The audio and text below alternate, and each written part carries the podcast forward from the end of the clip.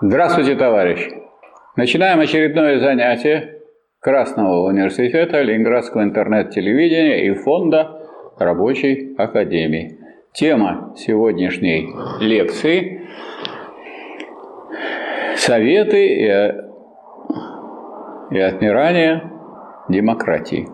Ну вот тема, я ее формулировал так, эту тему, совершенно сознательно, чтобы было не совсем тривиально как вот э, вроде как советы и вдруг отмирание демократии, а не расцвет демократии. Что это за такая за штука демократия? И так что она начинает отмирать, когда появляются советы. Советы что ли гасят, душат демократию? Что тут происходит? То есть, собственно говоря, вот такая постановка вопроса заставляет нас задуматься над тем, какую роль играют советы, что такое демократия. Но начну я не с советов, естественно, а исторически. Начну я с демократии. Когда появилась демократия? Демократия появилась в Древней Греции. А что, в чем смысл этой демократии? Так вот, если расшифровывать это слово, демос – это народ, крат – это власть, власть народа. А кто считался в Греции, в древней, народом? Рабы считались? Нет. То есть народ как раз не считался народом. А кто считался народом? А рабовладельцы. А вот женщины. Считались они народом? Ну, это друзья народа, да? Или... То есть так интересно получается. Значит, объявляется, что это якобы демократия, что это власть большинства, а оказывается большинства какого? Мужского большинства, причем э, большинства эксплуататоров. Вот так родилась демократия. Если мы это вспомним и усвоим, что такое демократия, что она по, по своему устройству изначально предполагала власть меньшинства, в наголую, говоря, что это якобы власть большинства, причем те, кто говорили, что это власть большинства, вроде тоже никого не обманывали, они просто других не считали за людей. За людей считались, так сказать, вот э, особи мужского пола и принадлежащие к эксплуататорскому классу. Вот это большинство имеется в виду. И что такое тогда демократия? Акратия – это власть. Демократия – это власть. А что такое власть какого-то класса? Это Государство. То есть государство. А что такое государство? Тут я думаю, что многие из тех, кто слушает эту лекцию, без всяких моих рассуждений, скажут, что государство – это машина насилия одного определенного класса. Не бывает двухклассовых государств. Вот. Государство всегда есть государство одного класса. И э, вариантов, э, какие классы могут выступать в качестве господствующих, очень немного, когда мы говорим о демократии. Потому что если мы возьмем демократию рабовладельческую, там государство является государством диктатуры рабовладельцев. Диктатура класса рабовладельцев и точка. Так, а все остальные, ну, что касается рабов, они вообще за людей не считаются, их можно убить. И это, так сказать, это власть того, чей это раб, и никаких не может быть разговоров. Дальше начинается после рабовладения феодализм. А при феодализме есть какая-нибудь демократия? Вообще никакой демократии нет, никаких нет представительных учреждений, никто не играет в какие-то выборы и, сказать, и прочее. То есть, если речь идет о феодализме, мы как бы этот способ производства, и этот, эту формацию феодальную пропускаем, потому что она к нашей теме ну, ни с какого боку не подходит, кроме одного, что вовсе не всегда государство имеет демократическую форму. То есть э, при рабовладении форма выступала как демократическая, а уже при феодализме она не выступала как демократическая форма. И снова стала выступать как форма внешнедемократическая, тогда, когда была установлена буржуазная демократия в результате чего? В результате буржуазных революций. Вот э, благодаря буржуазным революциям славным э, у нас в различных странах, которые стали переходить к капитализму, установились демократические государства – а это что значит демократия? Так вот, как ее мы изначально вроде представляют некоторые до сих пор, никак ничего не выучили, представляют ее как власть большинства. А властью большинства она, естественно, не была. Как она при рабовладении не была властью большинства, так никогда буржуазная демократия не была властью большинства. Зато при капиталистическом строе идеология правящего класса, самого богатого, капиталистов, она была идеологией большинства. Поэтому можно сказать, что вот большинство думающих членов общества выступают за диктатуру буржуазии. Причем выступают они без исключений. Таких случаев, чтобы когда-нибудь избрали вдруг случайно диктатуру пролетариата, то есть избрали представителей рабочего класса, не рабочих, которые могут изменять своему классу и верой могут служить буржуазии, а действительных представителей рабочего класса, никаких исключений тут не бывает.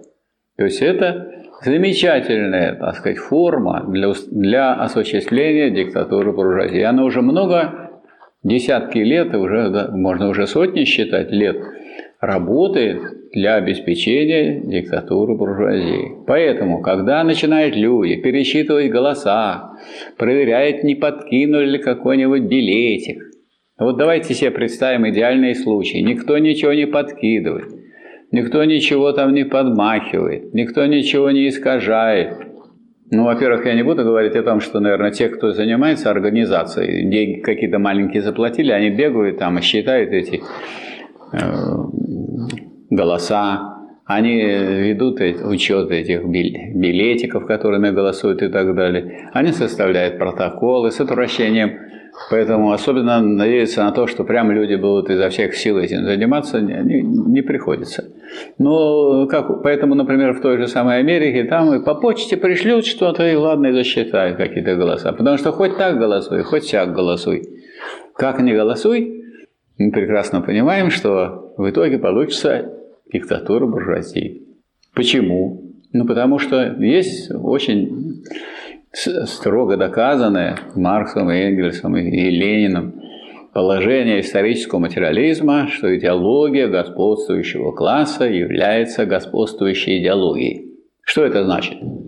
Это значит, не о большинстве э, людей идет речь, так сказать, а, а о том, что в головах большинства людей, к какому бы они классу не принадлежали, Скажем, если у каких-то буржуа пролетарские идеи в головах, ну, бывает.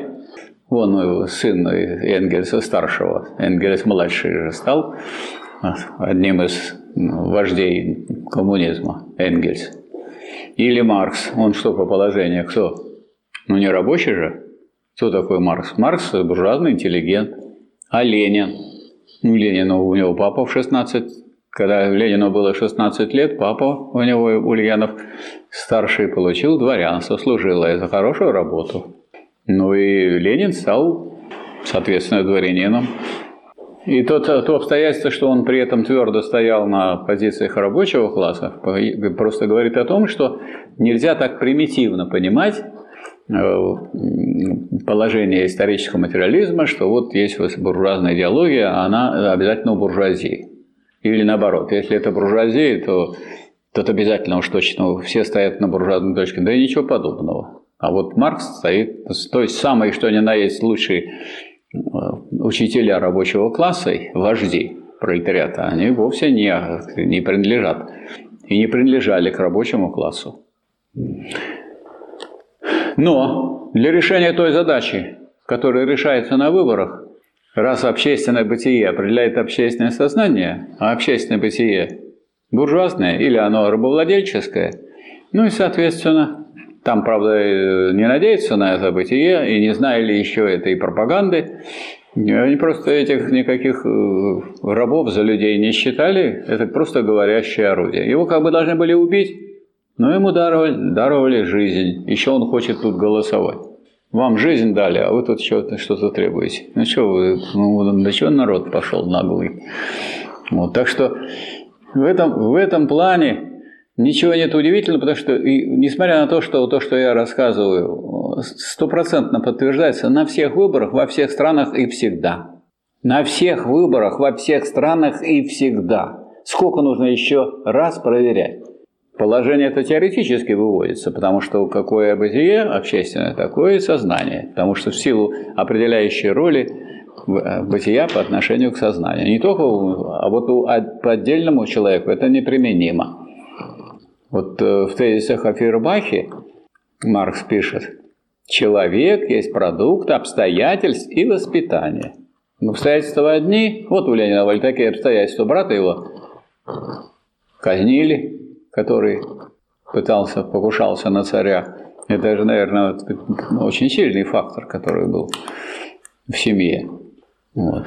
Потом он встретил каких-то людей или прочитал такие книги, которые ну, перевернули его представление. Если человек действительно талантливый и умный, тогда он, если он добрался до настоящих умных книг, которые составили эпоху, то он под влиянием этих книг может занять соответствующую позицию. То есть я вот э, слушаю сейчас передачи «Радио Спутник», и там, значит, некоторые порядки рекламы. Одна дамочка говорит, вот я у вас буду тут с вами обсуждать все, и мы будем с вами определять, так что определяет бытие сознания или сознание бытие. И одно неверно, и другое неверно. Что за бытие определяет сознание? Нет такого ни в марксизме, и вообще в науке. Потому что бытие – это примерно то, что, что я съел – то у меня и в голове. Ну что это такое? Не определяет. Общественное бытие определяет общественное сознание. Такой тезис есть. Применительно к обществу. А человек есть продукт обстоятельств и воспитания. Но с другой стороны, вы тоже не скажете, что сознание определяет бытие. Но для отдельных людей, вот они при таком сознании могли добиться того, того, того. Их бытие изменилось, да. Но это относится к отдельным людям. Поэтому гуляет вот такая фраза то ли бытие определяет сознание, то ли сознание бытие. И вот люди, которые сами в этом не разбираются, это делают заставкой прямо, можно сказать, той радиостанции, которая себя сейчас позиционирует как прогрессивная, дескать. Мы вот выгнали этих тех, которые работали на эхо Москвы. Теперь мы будем тут сидеть, деньги получать. Ну, только глупости будем повторять. Ну, что это такое? Вот, тем более, через каждые там 15 минут сообщает, все будет ровно. А что, ядерная война наступает? Когда еще может быть все ровно? Когда будет э, грандиозная ядерная война, и все будет сметено. И ничего не будет, только ядерный пепел. И что это нам вот подают, вот это, пожалуйста, на радио «Спутник». Это же ужас. Причем повторяют все время. Хорошим голосом так поставлено. Все будет ровно. Порадовали. Хотя есть такие комбинации в языке, что все будет ровно так, как мы задумали, или все будет ровно так, как они задумали. Все будет ровно так, как всегда. То есть никуда вы не выскочите, ничего у вас не выйдет. Все будет ровно так же, как и обычно. Говорили красиво, а вляпались в лужу и так далее.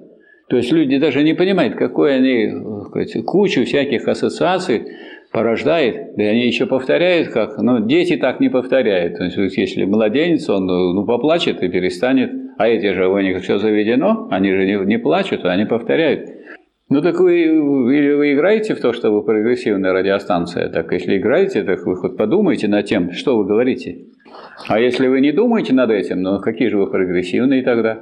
Ну, поэтому у них кто выступит, а иногда идет там такая, такие страшные бои идут, а они об этом там, пять минут поговорят в новостях, и потом про всякую, так сказать, обычную бытовую жизнь, так сказать, в это время рассказывают, как будто там не идет, так сказать, страшная битва, и люди гибнут. И с той, и с другой стороны. И такое впечатление, что у нас тут обсуждаются такие вопросы, которые можно отложить, как это, лет на 5, на 7, и ничего с ними не не станет, потому что они вообще не актуальны. И вообще они не принципиальны. Это ровно то же самое, что ничто. Вот это вот ровно, все будет ровно. Вот, короче говоря, те люди, которые понимают такое основное положение исторического материализма, что общественное бытие определяет общественное сознание, они не должны волноваться по поводу результатов выборов. Кто победит на ближайших выборах? Ну, названия партии могут быть разные, как вы понимаете. Они меняются, комбинации бывают разные.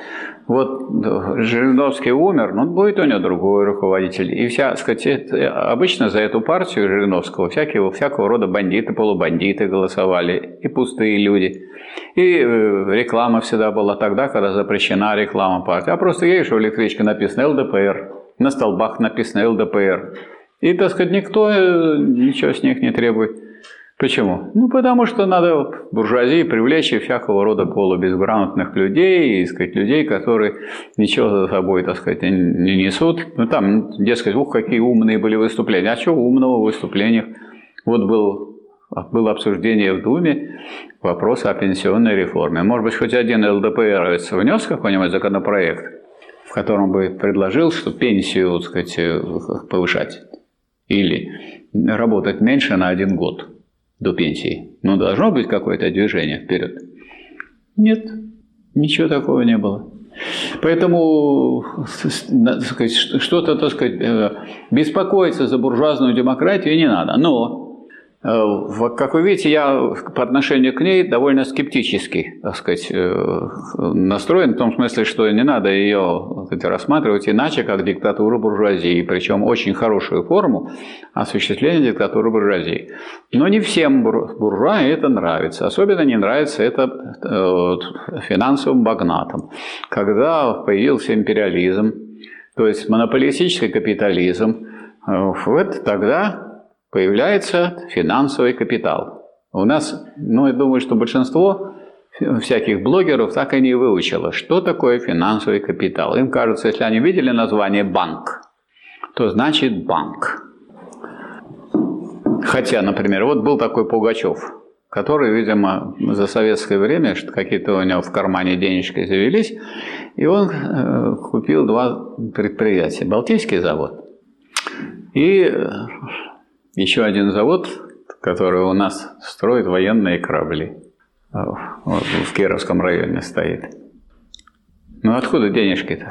У него, конечно, банк есть, но этот банк это как карман у Пугачева был. Вот. Но у него отобрали Балтийский завод. Отобрали, причем не, не таким путем, когда скупали какие-то акции, а просто поскольку это завод Балтийский, который должен выпускать в том числе и военные корабли, и ледоколы, и он должен быть под эгидой государства, государство ему объяснило, что надо как-то с, государством это решить и передать это государству за соответствующую денежку. Он отказался, тогда сделали, учредили предприятие «Балтинвест», всех работников Балтийского завода перевели, всех работников в «Балтинвест», и все оборудование в Балтинвест. И все. И не стало этого Балтийского завода. А поскольку его не стало, то его вот этот Балтинвест по-прежнему теперь называют Балтийским заводом. Хотя Балтийский завод, как бы, который был у Пугачева, у него отобрали. Вот. Другое предприятие, Северную верфь, о которой я уже говорил, там только военные корабли строят. Вот там его, так сказать, тоже так сказать, его посоветовали ему продать по-хорошему. Он тогда по-хорошему продал. И э, поскольку он продал, то у него, значит, оказался лишний миллиард. Появился вдруг, раз лишний миллиард, он большие суммы денег с него заплатил. Так вот, у этого Пугачева был в распоряжении банк, чтобы он никуда не ходил, а это был как бы его карман. Не банку принадлежали эти заводы, а Пугачеву, как собственнику этих заводов, принадлежали банки. И так вот у нас такой вот банковский капитал. Такой он. А если вы копнете, что у нас там за собственники в Сбербанке, а его руководитель тут собирался как бы еще одну продать акцию, и тогда бы у нас у государства было меньше 50%, и он бы перестал быть бы российским банком вообще.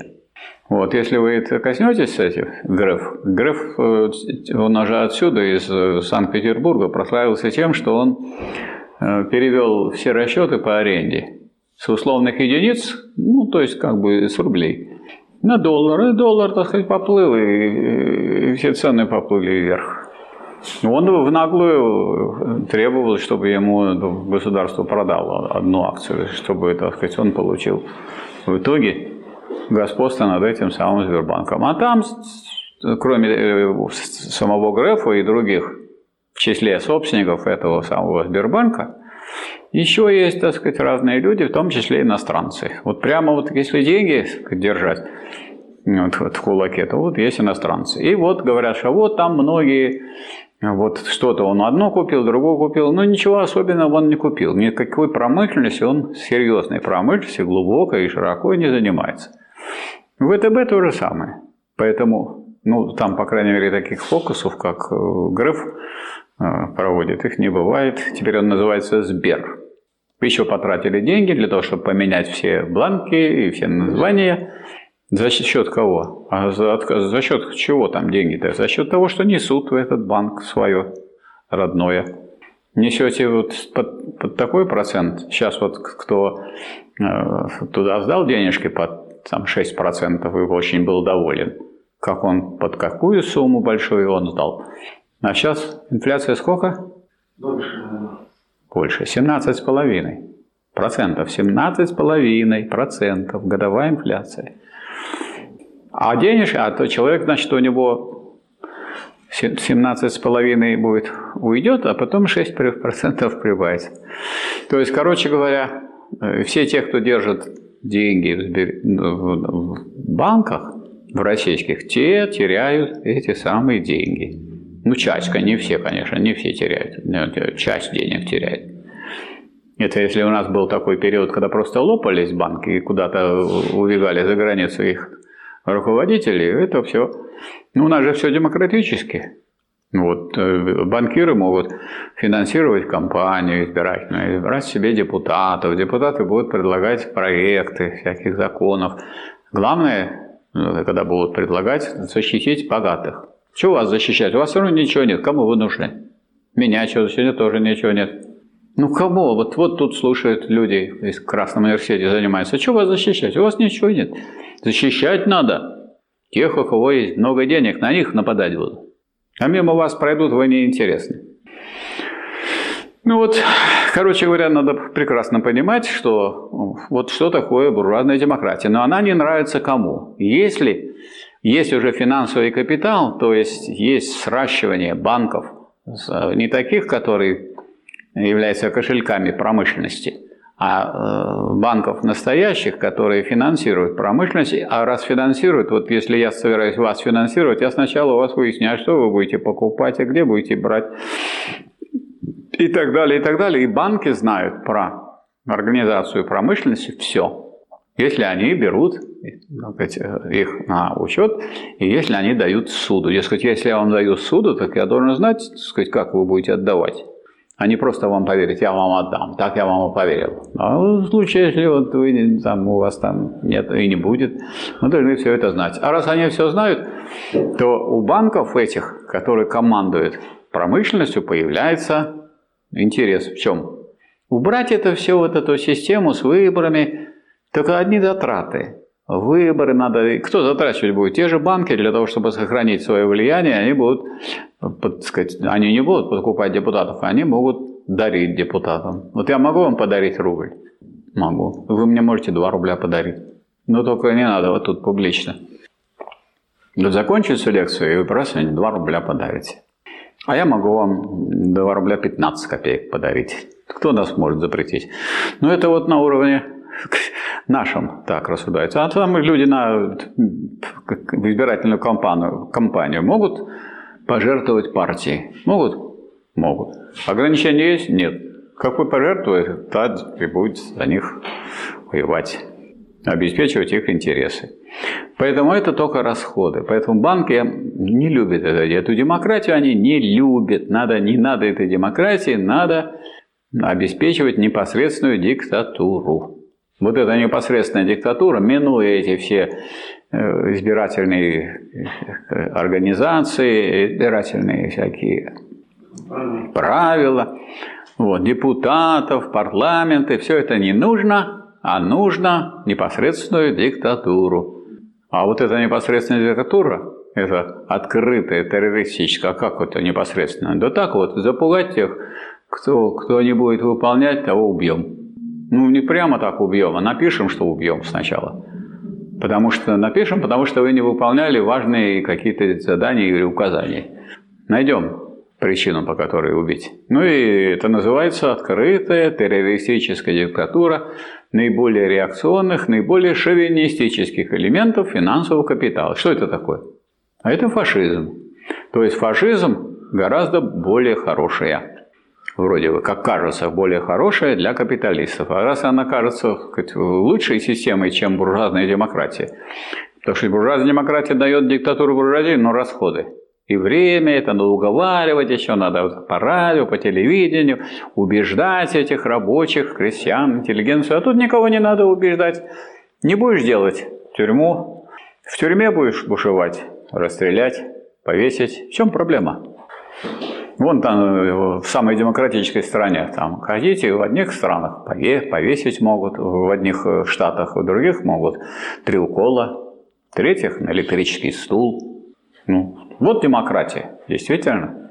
Красота. У нас тоже такие плоды демократии есть. Человек, 100 человек у нас могут убить, и его никто не расстреляет.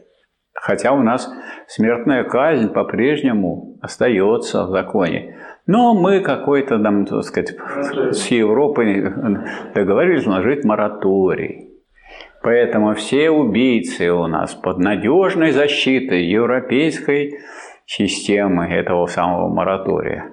Вот. А родители того ребенка, которого убьют, они должны будут 30 лет содержать, ну, участвовать в содержании, поскольку, ну, примерно 30 э, долларов в день на него там тратится, на этого убийцы, у него там есть и интернет, он живет на острове, его все охраняют, тех, кто охраняет, им надо деньги платить.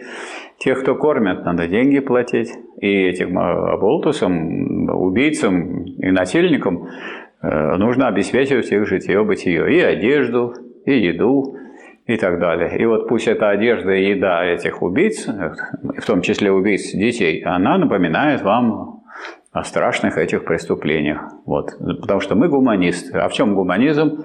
Ну, все равно уже те умерли люди, которых убили. Так давайте этих сохраним, которые еще не умерли. Примерно такой вот нечеловеческий гуманизм или античеловеческий гуманизм. Потому что у нас вот э, на кафедре, где я работал, кафедре социальной философии, философии и культурологии Института повышения квалификации Санкт-Петербургского государственного университета, наш заслуженный деятель науки один, он говорит, ну они сами себя поставили вне человеческого общества, убийцы, потому что вот, ну, волк может э, для еды это сделать, там, лица. Ну, так, чтобы в животном мире просто кто-то набросился и убил, это недопустимо. Такого не бывает. Поэтому эти люди поставили себя вне человеческого общества, и их нужно, естественно, приговорить к смертной казни. А сейчас у нас получилось так.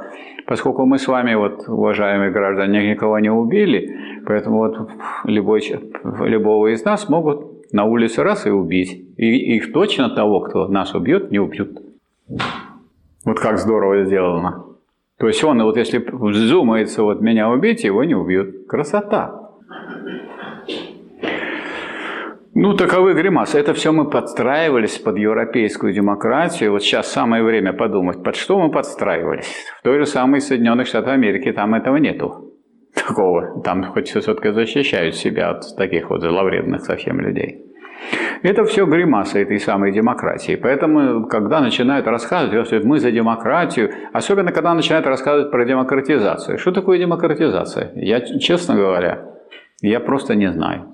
Ну, нет такого понятия, научного понятия демократизации нет. Власть народа, допустим, но это не демократизация, это как бы перевод, буквальный перевод э, демократии. Демократия. Кратия – это власть, демо – народ, но мы уже разобрались с вами, что народ, народом можно считать только рабовладельцев, так? Или народом можно считать всех, а власть будет у богатых. Почему? Потому что путь э, через выборы – это такой путь, который э, дает дорогу денежным мешкам. Это все проверено уже, это истина, это сто процентов. Спрашивается, кто выиграет на ближайших выборах? выборах? Ну, кто выиграет? У кого деньги? Какие есть политические партии? Вы не знаете, есть Единая Россия. Если вам не нравится, идите в Справедливую Россию. Если вам не нравится, идите в ЛДПР. Можете пойти в КПРФ, кому нравятся красные флаги и народовластие. А вот как раз это самое демократия. А народовластие это что? Это то, с чем умер Советский Союз. Потому что вместо диктатуры пролетариата учредили это народовластие. Вот с этим, с этим, с тем, что погубило Советский Союз и разрушило Советский Союз, и ходят эти товарищи наши из КПРФ, в котором там немало хороших, порядочных людей, но в целом эта партия не является коммунистической. Она еще не является и коммунистической, потому что когда закрыли КПСС, вот мы грешным делом, я имею в виду тех товарищей, которые участвовали в движении коммунистической инициативы, мы стали готовить съезд, и уже через два месяца собрали учредительный съезд РКРП. А те товарищи, которые были в КПСС, залегли и ждали, когда им разрешат коммунистическую деятельность. И они ждали Конституционного суда, и Конституционный суд им в следующем году разрешил иметь, э, создать, создавать снова организации. То есть это разрешенные коммунисты. Так, РКП, знаю, РКП приостановлен. На мой взгляд, вот я официально обратился с просьбой, чтобы отменили указ и дали возможность нам провести пленум. А нас пугали, когда вот нас, когда мы делали созывали учредительный съезд, говорят, что вы делаете? Товарищи, хорошие товарищи, нам помогали даже из, из, из числа вот будущих членов КПРФ. Как же у вас уже на столе у Ельцина лежит закон о запрещении всякой коммунистической деятельности? Я говорю, на столе лежит не закон, а проект. Чтобы он стал законом, надо за него проголосовать. Вот. А вы возьмите, положите на этот стол другой проект о разрешении. Два. Короче говоря, мы после съезда подали документы э, в, Ельцинской, так сказать, в ельцинские времена, и нашу организацию РКРП учредили, уч, зарегистрировали. Вот и все. Ее потом отняли в РКРП, а сначала зарегистрировали. Так что э, мы прекрасно понимаем, что у нас за партии, которые сидят хорошее место, значит, получаешь достаточно много денег – в пенсии будет 75%. Если 10 лет отсидишь на таком чиновничьем месте, 10, 75% от дохода. Если я получаю, допустим, доход 100 тысяч, то 75% это будет сколько? Это будет 75 тысяч. Вот. А там разные, так сказать, доходы. И все они очень высокие. Гораздо больше, чем у рабочих и крестьян. Гораздо больше.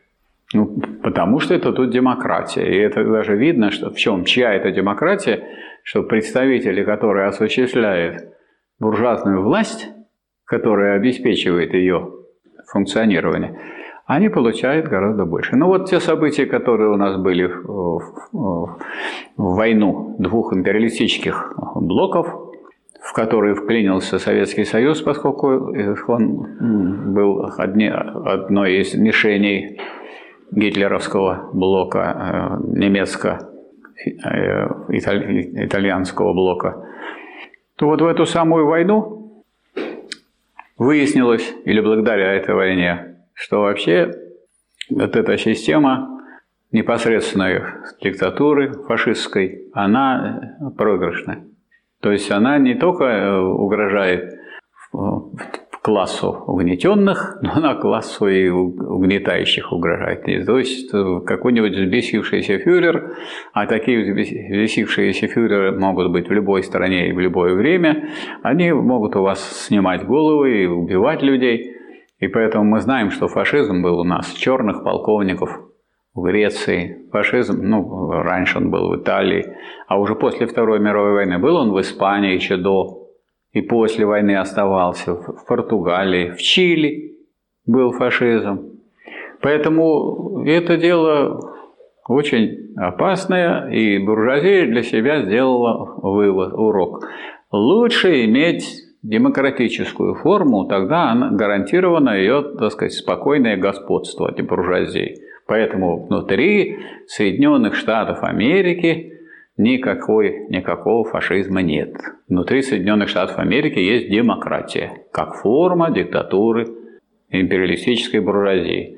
Ну а что касается других государств, а другие государства это как вот э, как другие звери для царя зверей. Это все пища.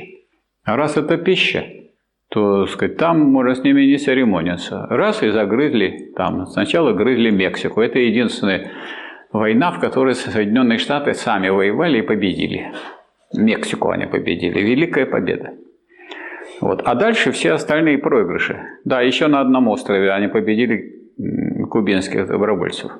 Там их несколько человек было. Да, 20 человек. А вот они победили. А ведь они во Вьетнаме проиграли. В Корее, в Корее они не победили. Ну а вот когда они вместе собрались, вместе собрались всем НАТО, то есть всем блоком, как под эгидой Соединенных Штатов Америки, в котором ни один, вот сейчас мы очень хорошо видим, сейчас очень легко и интересно наблюдать, как ни одна страна что-то сказать против США и не сделать так, как требует США, не может. Есть вот сказано, вот все они, это не, не приобретать, или это разорвать, это соглашение и так далее. Все делают, как э, говорит заокеанский хозяин. Ну вот, была такая страна, Ливия, уничтожили эту Ливию. На Вьетнам напали, ну там наткнулись на китайских добровольцев и помощь Советского Союза вьетнамцев. Не получилось. Поэтому самостоятельно нигде вообще Соединенные Штаты Америки не выиграли. Но вот когда они всей бандой империалистической нападают, то вот они растоптали э, Ливию так, что оттуда прямо чуть ли не на досках плыли в Европу для того, чтобы получить какую-нибудь работу. Потому что не стало государства страны, нету сейчас, разорвана на куски Ливии, разорвана. А была очень такая интересная страна, буржуазная вполне. Ведь я понимаю, что они бы напали на социалистическую страну, и напали на буржуазную, а потому что там, между прочим, было бесплатное образование, и, между прочим, молодым семьям там обеспечивали на первое время и жилье, и так сказать, средства для того, чтобы они начали вот эту семейную жизнь не с, не с тяжелых каких-то времен. Ну вот. В Йемене они воюют, они набросились на Ирак, убили законно избранного президента. Это что такое, когда убивают законно избранного президента? Это фашизм или это демократия? Это не демократия даже по буржуазным понятиям. Какая тут демократия? Ну, вам не нравится Саддам Хусейн. Я не знаю, ни одного человека не встречал в Советском Союзе, в России, кому нравился и Саддам Хусейн. Но это не наше дело, это не наш президент. Мы избирали его там иракцы. Ясное дело, что его избирали так, что он представляет интересы, прежде всего, буржуазии. Так они эту, поскольку это иракская буржуазия им помеха, для империалистической американской буржуазии. Раздавили его, повесили. Внука тут же застрелили. Эту всю сцену сняли на телефон. Наглецы. И поэтому вот это открытый террористический, то есть фашизм, он с одной стороны, по итогам Второй мировой войны, принят как такая форма, которая для осуществления диктатуры буржуазии не очень хороша, не, не очень здорово может получиться, сама же может буржуазия пострадать, как пострадала немецкая буржуазия. Как вы понимаете, она очень богатая была. А сейчас, конечно, в Германии. В Германии даже нет у них толком и армии теперь нет. И вообще они ничего сами не могут, потому что им как скажет дядя Сэм, так и будут делать. То же самое эти японцы чего добились своей войной? Ну, добились того, что так сказать, вот дружба у них с теми, кто бросил две, две атомные бомбы. А почему дружба? А попробуй не дружи, убьют. Вот в чем дело. Это же демократия. Ну уже, то есть на международной арене мы наблюдаем этот самый фашизм во внешней политике. И вот те люди, которые этого не знают или не понимают, когда выходит, так сказать, это все на международный простор, те не понимают, что фашизм никуда не делся, он теперь в основном фигурирует вот на внешнеполитическом пространстве. Поэтому что произошло в 2014 году на Украине? На Украине свергли насильственным путем, устроили путь, свергли законно избранного президента, который нам не нравился, этот Янукович. Я не знаю, кому он нравился, который ни рыба, ни мясо, ни туда, ни сюда. Но за ним гнались, когда он поехал в направлении Донецка – на автомобиле с группой, так сказать, охраны. Вот, за ним гнались, и если бы не наши вертолеты, которые подобрали его, увезли в Москву и поселили его в Москве, он там благополучно живет и здравствует. Так что у нас президент Украины живет в России. А все это все незаконно дальше пошло. Все это незаконно, но это вполне соответствует фашизму во внешней политике, поскольку ну, государство может и сказать, эту форму иметь фашистскую и в целом внутри, но это сейчас уже не принято. Сейчас принято вот внутри изображать демократию. Даже можно на Капитолий залезать. Ну, накажут потом, но ничего страшного. А вот на международной арене можно это делать. Ну вот мы получаем э, такую картину. И что является этому всему альтернативой? Значит, когда совершается социалистическая революция и устанавливается диктатура пролетариата, то диктатура пролетариата – это ведь не форма власти. Точно так же, как и диктатура буржуазии – это не форма власти, а это сущность власти – Форма там или демократическая, или фашистская, или как при феодализме, не, не так и не то и не все, но во всяком случае, так сказать, там тоже как-то царизм, так сказать, там монарх царствует и все, и достаточно, все от него идет. И законы, и порядки, и так далее. Ну, если есть царь, чего мы сейчас за царь же, он царит. А где он царит? На всей территории страны. Вот и все. Больше территории, значит, больше царства. Поэтому какая вам нужна демократия? Да диктатура царя. А царь в интересах кого? Ну, в интересах правящего класса. Если не тот царь, что делает с ним правящий феодальный класс? Раз-два и... Что, разве мы не знаем, сколько этих царей поубивали? Причем иногда убивают, так сказать, вроде как революционеры, а иногда просто совершенно понятно те люди, которые решают вопрос о том, что надо сменить царя. Вот и все. Ну, а сейчас время другое. Вот у нас э, значит, теперь арсенал фашистской диктатуры, он как бы пока спрятан на всякий случай, но используется при, при желании. То есть, вот скажем, элементы фашистской диктатуры мы сейчас наблюдаем на той же самой Украине, когда хватает мирных жителей, мирных жителей, так сказать, лишают возможности выйти из дома или их используют как живой щит. То есть люди, люди представляют собой некий материал, инструмент, которым можно пользоваться и вытирать об него ноги. И вот этим сейчас отличаются те, те э, вот, особенно сказать, себя проявившие полуфашистские образования, которые, называются Азов или прочие. Но они же действуют все в интересах иностранного, американского, прежде всего, капитала. Это все видно теперь, потому что кто там установил всякие санкции против, против России? Ну кто? Соединенные Штаты. А по команде Соединенных Штатов? Ну почти все. Ну кто сопротивляется, те...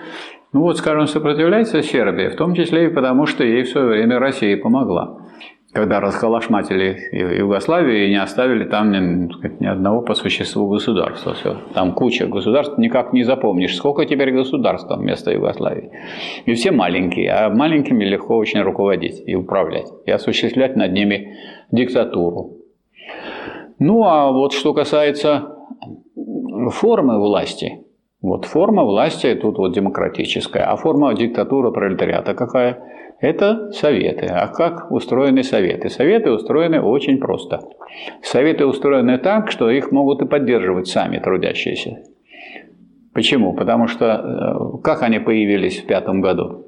Появились они таким образом, что люди решали экономические проблемы, я имею в виду рабочие, ивановские, сокращение рабочего дня, повышение заработной платы, так, улучшение условий труда.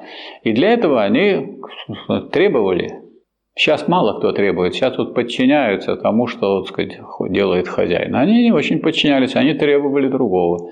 А раз вы требуете, так вы должны организоваться. Они организовали стачечные комитеты и проводили забастовки. У нас забастовки сейчас запрещены или разрешены? У нас буржуазная демократия. У нас забастовки разрешены. У нас забастовки записаны в Конституции, 37 статья. У нас забастовки расписаны в Трудовом кодексе. У нас там процедура осуществления забастовок расписана. Но если это граждане трудящиеся ими не пользуются, ну это дело трудящихся. Значит, вы демократией не овладели. Ну кто будет за вас ваши интересы защищать? Никто не будет. Никто не будет в буржуазном обществе за вас. Помогать вам будут, найдутся люди. Скажем, и фонд рабочей академии будет вам помогать, и ЛИНРУ будет вам помогать, и Рабочая партия России вам будет помогать. Но за вас-то никто бастовать не будет. Это ваше право законное право, конституционное право. Но если вы им не можете пользоваться, составьте себе проект коллективного договора, сделайте выжимку, соберите большинство и пользуясь, вот тут демократическая процедура такая, большинство нужно коллектива. Большинство коллектива, если вы соберете, все, пожалуйста, проводите забастовку. А забастовка может быть частичной, там всего один час в день вы не работаете. И эту работу, которую вы делали за 8 часов, сделаете за 7 часов. А один час вы там создаете рабочие дружины, проведите профсоюзные собрания, осуществляйте свою власть на предприятии. Но если вы не будете это делать, неужели вы думаете, что кто-то будет из буржуазии делать за вас? Ни президент, ни, ни премьер-министр, ни министр вашего, так сказать, вашей отрасли это делать не будет. Не будет это делать губернатор, никто это делать не будет, потому что это надо делать снизу. Вот это настоящая демократия. Какая? Непосредственная, когда сами трудящиеся сами решают вопрос о своей судьбе. Вот они, эти представители забастовочных комитетов, как минимум нужно их иметь три таких завода. Три завода и три забастовочных комитета. Значит, их представители соберутся втроем, это будет совет. Совет который представляет эти три завода. А теперь, пожалуйста, если четвертый завод появился, направляйте своего депутата. Надо норму такую от, от численности, потому что заводы бывает больше, бывает меньше. Пусть от 500 человек, скажем, один. Значит, вы тогда будете делать городской совет. Вот кто пойдет на Аврору, обратите внимание, там не на пушку, потому что если из нее стреляли в 17 году во время революции, то только холостой. А вы обратите внимание, там есть такой документ. Это э, постановление Совета рабочих депутатов Петроградского. На всех ротах, на кораблях создать соответствующие комитеты, направить представителей в Петроградский совет.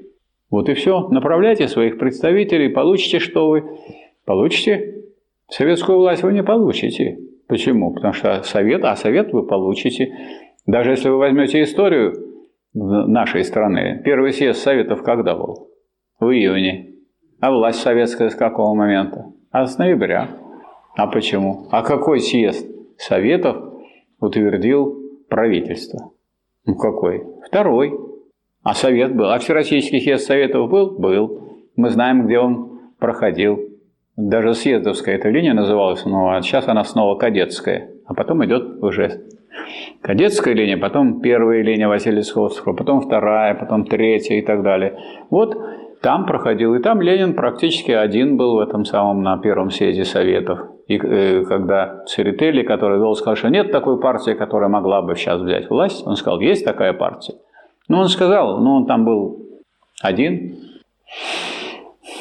А кто создал Советы? Ну, понятно, большевики участвовали в этом деле очень активно, и агитировали, и рассказывали, и помогали. Но для того, чтобы они были, ну, нужно было, во-первых, создать, и вот поэтому э, прошел процесс большевизации Советов.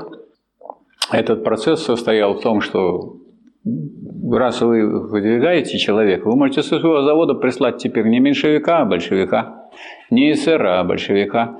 Значит, советы Петроградский, Московский и э, войск Северного фронта и Северного фронта Совет стали большевистскими. Этого достаточно, чтобы не изложить другой орган власти. А вот когда не изложили Временное правительство, тогда органом власти стал, стал этот самый съезд Советов. И он уже назначил, назначил правительство во главе с Лениным. И Ленин вот отсюда, из этого района, от станции Ланская пешочком с одним рабочим ночью пришел в Смольный, а все, в Смольном уже горели огни, там были дежурные, спросили, кто такой, а Ленин, проходи. И вот президиум, и, пожалуйста, избрали его председателя. И вот началась советская демократия. А чем советская демократия отличается от буржуазной? Что это действительно власть большинства. А раз это власть большинства, она состоит не в том, чтобы увековечить классы, а в том, чтобы классы совсем уничтожить. Уничтожить не в смысле того, что людей уничтожить, а деление на классы уничтожить. И вот по мере развития социализма, вот построили социализм, развивали, классы отмирали. И вот это отмирание классах есть отмирание и государство. Поэтому с самого начала социалистическое государство не ставит своей задачи быть вечно государством, вечной дубиной, которая нужна для того, чтобы кого-то наказывать. А по мере развития общественного самоуправления и по мере уничтожения классов, деление на классы превращается в ничто, а для полного уничтожения классов, писал Ленин, в великом почине нужно уничтожить различия между городом и деревней, людьми физического и людьми умственного труда. Это дело очень долгое. Вот. И с этого момента, когда это уничтожено, мы получаем не просто бесклассовое общество, в котором классы еще полностью не уничтожены. Это что такое? Это социализм потому что они уничтожены в основном, ликвидированы антагонистические классы, а деление на классы еще остается. А надо уничтожить всякие классовые различия. И поэтому это государство отмирает. Диктатура пролетариата или пролетарская демократия отмирает. И это в том, что она отмирает, ничего плохого нет, потому что она отмирает, но не ущерб интересам трудящихся, а наоборот, интересы трудящихся реализуются, потому что трудящиеся все больше участвуют в этом в управлении этим государством, и тогда необходимость в специальных людях, которые бы с, с, с дубинкой или с оружием могли бы осуществлять свои интересы класса, отпадает. Поэтому, поэтому государство именно отмирает как пролетарское государство, не отменяется. Вот поэтому можно сказать, что советская власть – это дорога или инструмент отмирания государства не только пролетарского, но и государства вообще. И наоборот. Отказались от советов, пришли к буржуазной демократии, теперь начинайте все сначала. Ну, для России это дело привычное. Была первая русская революция, потом была вторая русская революция. Потом была третья русская революция, а четвертой еще не было. Ну, лиха беда начала. Вот считайте, что вот сейчас идет подготовка. На этом позвольте лекцию закончить. Через 10 минут мы будем, значит, у нас будут, будет ответы на вопросы. Значит, вопросы, как мы договаривались со всеми слушателями и объясняли, могут быть по той лекции, которая читаются, а также и те самые те вопросы, которые у слушателей Красного университета возникают в связи с их там, дискуссиями на работе, в связи с проблемами, которые есть у них. То есть на любые вопросы, которые для вас представляют некоторую сложность. Ну и на то, что я смогу ответить, я отвечу, а на то, что не смогу, так и скажу. Не смогу. А я товарищем одним американцем, он первый в Ираке воевал. Ну, воевал. Где? В Ираке. Ну, американец. А, да. Не, мы познакомились. Ну, по интернету, ну, через общего знакомого, в общем, познакомились, общаемся периодически. Ну, у него, конечно, мелкобуржуазное, ну, то есть, ну, я же общаюсь, понимаю. Мелкобуржуазного сознания нету. А? Мелкобуржуазного сознания нету. А, ну, значит, буржуазное. Ну, да, Это он, позиция, он может позиция. быть мелким буржуаном. У мелкобуржуа либо пролетарское сознание, либо, либо кашеобразное. Ну, скажем так, да. Кашеобразное, когда и то, и другое. И то, и то, и это, это правильно, это неправильно, это запутанное. Но когда я ему четко задаю, ну, то есть я ему четко говорю, что по обстановке, даже вот по поводу военной операции, он, кстати, все понимает. Вот на самом деле. А что значит понимать? А я сейчас объясню. Ну, я говорю, а вы мне скажите, а вы мне, нет, не объясните, а скажите, что такое понять? Понять, что значит понять? Понять соответствие... Э, нет, понять это понять факта, как вы объясняете.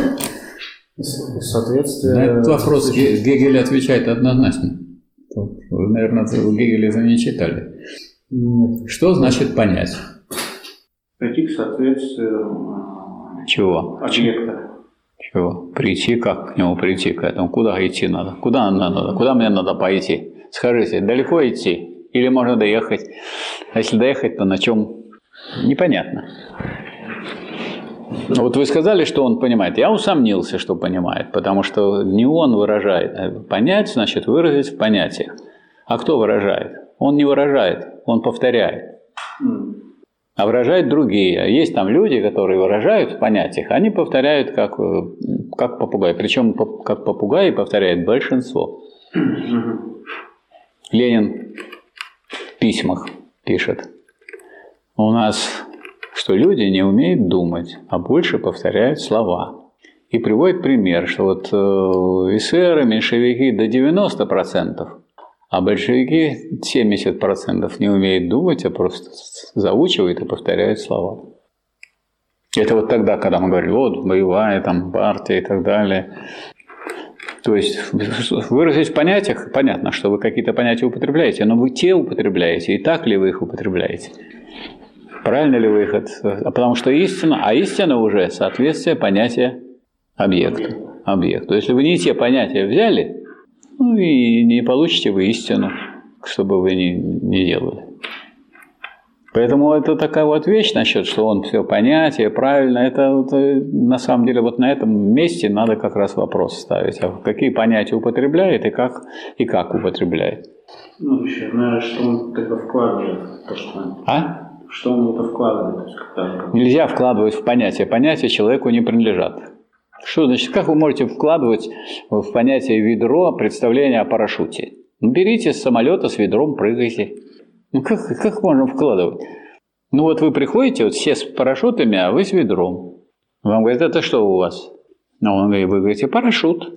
Я говорю, так парашют же это совсем другое. А я вкладываю вот, вот в это вот. В парашют вот это понятие ведро. Ну, пожалуйста, говорю, открываем дверь, летите, летите. Хорошо, до свидания. Ну, вот так, так люди этих всех меньше и меньше, которые такие вкладывают вещи, поскольку они пропадают. Поэтому это, это, это не такая штука, которую можно взять и вложить. Как это вы можете вложить? Понятие это вырабатывает человечество. А один человек не вырабатывает понятие. Человека не было, а понятие было. Понятие стола было задолго до того, как мы с вами познакомились.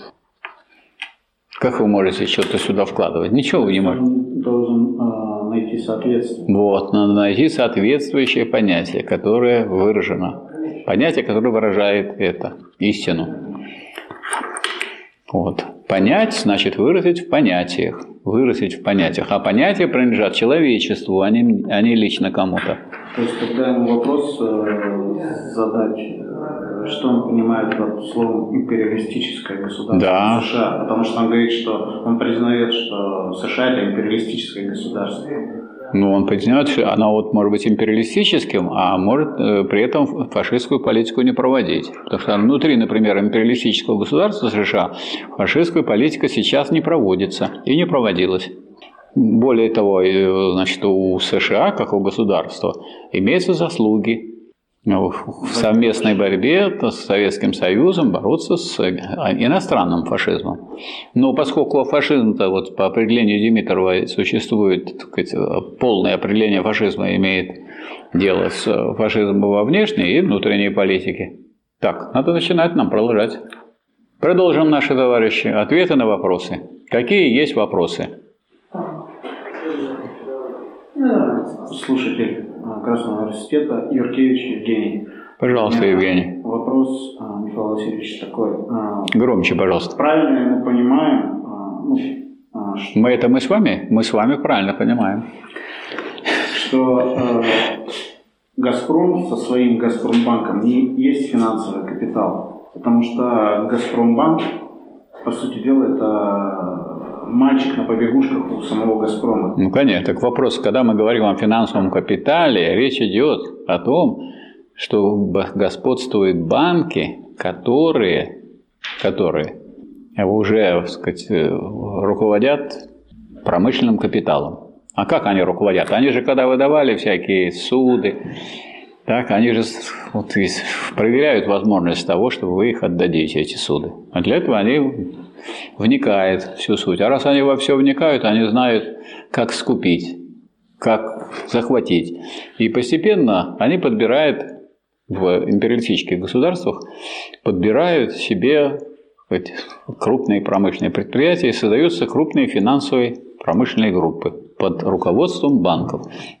А если наоборот, если есть какое-нибудь крупное предприятие, а у него есть карман, который называется банком, Газпромбанк, чтобы ему не надо ходить и кому-то деньги отдавать, а он тут все эти расчеты делает у себя. Тогда это тут не, это не финансовый капитал. И под определение финансового капитала никак не подпадает. Финансовый капитал – это банковский, который руководит промышленным. То есть у нас, в общем-то, только амбиции некоторых банках. Даже у нас нет с вами амбиций никаких. Нет, не у нас, у банков. У банков? И у банков нет никаких амбиций. Какие у них амбиции? У нет э, желания э, приобрести... Э, да у него желание да, очень хорошее. Вот сейчас, смотрите, у нас сейчас инфляция 17%, а сказать, в Сбербанке лежат суды на какой-нибудь, на годовые, под 6%. Ну, вот они лежат, а он, так сказать, эти люди объединяют, а он ну, получит. Не скажешь, это э, банки же они э, под гигантский процент дают промышленности. Под сколько? Ну, под большой процент, который в большинстве случаев или чтобы выплатить, нужно... Он дает под такой процент, под который его не берут. Не берет промышленность, потому что если сейчас ставка процента у Центробанка 17%, вот какая ставка, такая инфляция. Сразу они говорят, это в целях сокращения инфляции. Ну, ясное дело, если я взял под 17, так я, соответственно, повышу цены на 17, чтобы отдавать. Поэтому это, это устроил нам эту вот игру с повышением цен, конечно, Центробанк повышением. А какая ставка процентов Соединенных Штатах Америки? Около нуля. Вам нужно развивать производство, приходите вот вам сюда. А потом, а потом, значит, вы когда разовьете за счет масштабов производства, вы принесете больше денег, чем вы возьмете по такой ставке мало денег и мало сделаете в промышленности каких-то продуктов. Надо же брать э, сумму дохода, а тут берут просто саму величину процента. Не надо гнаться за большой величиной процента. Если будете давать под малый процент, то у вас будут широко брать суды, использовать промышленность, промышленность будет развиваться широко, и вы, сказать, будет промышленность обогащаться. Ну, капиталисты, конечно, прежде всего. И, соответственно, будут обогащаться и банки. Так что если вы думаете, что у нас такие вот высокие ставки, банки сильно обогащаются, они не сильно обогащаются, потому что у нас э, базис, на котором можно обогатиться, то есть производство, медленно растет. Так, еще вопросы какие? Еще один вопрос по поводу фашизма во внешней политике. Блогеры и некоторые представители левого движения говорят о том, что ну, они сопоставляют, вот у нас идет э, военная операция по денацификации Украины, но в то же время э, в России есть какие-то э, действия отдельные, э, эпизодические, э, восхвалению, как бы, ну, своеобразной пропаганде каких-то фашистов или фашистских каких-то прихвостней, да, то есть коллаборационистов, там ставят какие-то памятники, пытаются там доски. Ну, нас это преследуется в России, насколько я знаю. А, и вы это знаете. Но вопрос... Действия-то есть. У нас не только, у нас и головы отрезают, убивают детей. Нет, ну можно ли... У нас в этой вишне в зимней вишне сколько спалили людей. У нас очень много всяких недостатков и преступлений. Поэтому это совсем другой вопрос. Вопрос, вопрос о фашизме – это один вопрос, а вопрос о преступлениях – это другой вопрос. Преступления в буржуазном обществе существует их тьма в любом государстве. Ну, кроме таких вот, мало их, например, в таких государствах, как Швейцария, потому что это государство касса. Какие там преступления? Люди приходят, там деньги держат все в банках, туда-сюда. Там таких проблем нет. То есть такие проблемы в крупных государствах. Много преступлений в Соединенных Штатах Америки, много в России. Естественно, и в Китае много. Там существует расстрел для убийц. А у нас нет, их потом будут пожизненно кормить. А вы будете это работать на этих убийц. Нет, вопрос там, я хотел э, дополнить именно тем, что Нельзя ли рассматривать какие-то поползновения, связанные с фашизмом в России, а, как тоже фашизм во внешней политике? То ну как России... можно какие-то поползновения рассматривать как фашизм, связанные с чем-то? Ну как можно как фашизм рассматривать то, что связано с фашизмом? Ну вот я могу вас рассматривать как, будто это не вы, а я, поскольку вы со мной связаны. Вы мне вопросы задаете, я вам отвечаю. И учитесь в Красном университете, я преподаватель. Так что, вас надо рассматривать как я или меня рассматривать как вас? Какая-то глупость. Какая-то глупость несусветная. Как можно из того, что все в мире связано, значит, подставлять вместо того, что мы должны рассматривать, совсем другое. Но фашизм же не... Нет у нас фашизма, нету. Нет, у нас нету. Я... Ну, раз нету, нечего и связывать. Нету. Это хорошо, что у нас нету. И не случайно у нас его нет. У нас 27 миллионов погибло во время войны в борьбе с фашизмом. Причем некоторые активно боролись, 7 миллионов погибло солдат, военнослужащих, а остальные погибли от, от рук фашистов. Поэтому здесь почвы, почвы у нас в России нет. У нас здесь фашизм ненавидит основная масса народа. Несмотря на то, что у нас государство буржуазное и общество буржуазное, фашизм у нас ненавидит. И руководители государства не могут выступать с фашистских позиций, потому что они не были бы руководителями в России. У нас особая история. Нет такой страны в мире, которая такие потери понесла от фашизма. Такой страны больше нет. Поэтому вот эти э, рассуждения этих так называемых блогеров, это оскорбление вообще русского народа и народов России и других, которые воевали в Великой Отечественную войну. С фашизмом боролись. Нет такой другой страны, которая столько жертв принесла на алтарь борьбы с фашизмом. Нету. А то связано, а все в мире связано. Ну, Давайте, вот мы, вот я, вот я изучаю. Нет такого понятия фашизации, это не научное понятие. Это глупизация. Есть такое понятие? Вот эти блогеры, они занимаются глупизацией, дураковизацией населения. Есть такое понятие? Можно выдумывать эти всякие глупости. Есть фашизм, есть его понятие, а фашизации нет. То есть они такое явление крупное, как форму государства, превращают в некое определение, в некий, некий процесс. Процесс не является формой государства. Что фашизация? Вот когда вас сжигают в, печь, в печах фашисты, это не фашизация, это фашизм. И даже когда вас ведут к этой печке, это не фашизация, это тоже фашизм. И когда вас э, ставят около рва и сейчас будут туда кидать и закапывать, это фашизм, а не фашизация. Это подмена. Что еще за фашизация? Точно так же, как и демократизация. Это такая же глупость. Что значит демократизация? Демократия есть форма диктатуры. Что такое демократизация? Диктатури... Диктатуризация? Еще какие вопросы? Вопрос от Сергея Фролова. Чем японский милитаризм отличается от фашизма? Ну, я бы вот э, на такой вопрос сказал бы всем. Ну почему? Потому что сказать, э, нет э, тех составляющих, которые определяют фашизм. Фашизм – это что такое? Это открытая, террористическая диктатура наиболее реакционных, наиболее шовинистических элементов финансового капитала. А финансовый капитал – это не банковский, а банковский, сращенный с промышленным при господстве банковского. Есть там диктатура финансового капитала? Открытая террористическая Япония есть? Нет. Ну нет и нет. Чья там диктатура в Японии? Американского капитала финансового. Есть. Вот там господствуют те, кто бросили две атомных бомбы на Японию. И поэтому дружба там, в Японии, с чем связана? А с тем связано, что американцы выиграли в войне у них при нашей помощи. Потому что сказать, мы участвовали, мы же разгромили большую миллионную квантунскую армию, а все писал президент Америки товарищу Сталину, когда вы разгромите. Мы очень быстро разгромили, за месяц.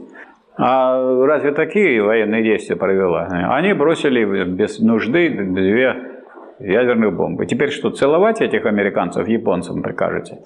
Какая там может быть, с какой стати там может, может идти речь о фашизме в Японии. А вот тогда, и тогда не было там фашизма. А тогда говорили, что они в союзе с фашистскими государствами. А мы были в союзе с антифашистскими государствами. Хотя они были, между прочим, империалистическими. И там мог бы зародиться и фашизм, то, что были. Он потом стал зарождаться. Но больше он, так сказать, э, проявляет себя как фашизм во внешней политике. Что скажут японцам, то и будет. В этом демократия состоит. В чем состоит? Диктатура Соединенных Штатов сейчас вы ее наблюдаете. Там вот э, Индия, как очень крупная страна, которая долго была э, под ермом колониальным английским, она не хочет, чтобы ей командовал из Соединенных Штатов Америки, хотя там капитализм. Вот Индия, большая страна, миллиард четыреста миллионов. И они, так сказать, как-то рассчитывают на свои силы. Они, между прочим, входят в Шанхайскую организацию сотрудничества вместе с Китаем и с Россией и имеет ядерное оружие. Пакистан, который мы знаем, приятель Соединенных Штатов.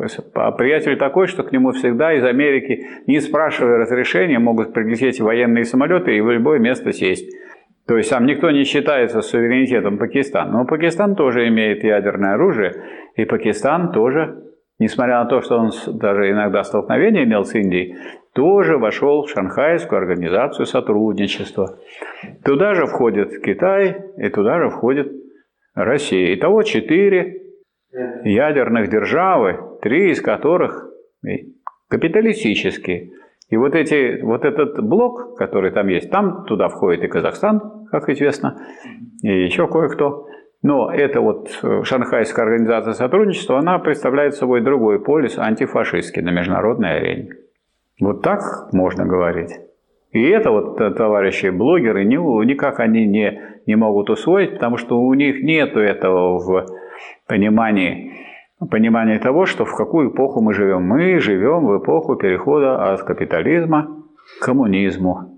Поэтому, значит, с какой бы вы с 17 -го года не взяли время, всегда были какие-то социалистические страны. Сначала одна, потом их было много после войны. Потом их сократилось количество. Ну, в общем-то, в общем-то, э, в социалистических странах живет немало людей. Полтора, 1,4 миллиарда э, в Китайской Народной Республике. Социализм там не построен, а там переходный период. В КНДР 30 миллионов, социализм там построен. Если вы возьмете Кубу, там был построен социализм, но потом им пришлось пятиться назад потому что у них такие условия внешнеполитические, что им там строительство социализма еще очень трудно осуществить. Поэтому там некоторые рабочие превратились снова в мелких буржуа. Они в переходном периоде. Это социалистическая страна, которая частично пятится назад после смерти Фиделя Кастро.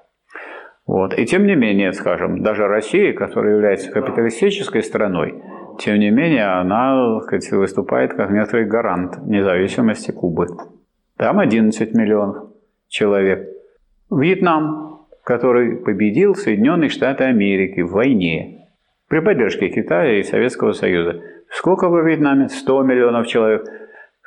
Эта страна какая? Социалистическая. Она находится на каком этапе? На этапе перехода от капитализма к к социализму. Социализм еще не построен. Там есть и буржуазные уклады, и мелкобуржуазные. Ну вот вы получаете, а если возьмете теперь всю эту шанхайскую организацию сотрудничества, то вы получите 40% населения Земли. Поэтому вот эта так сказать, нервотрепка, которая так сказать, чувствуется у Соединенных Штатов Америки, связана с тем, что они теряют свои позиции.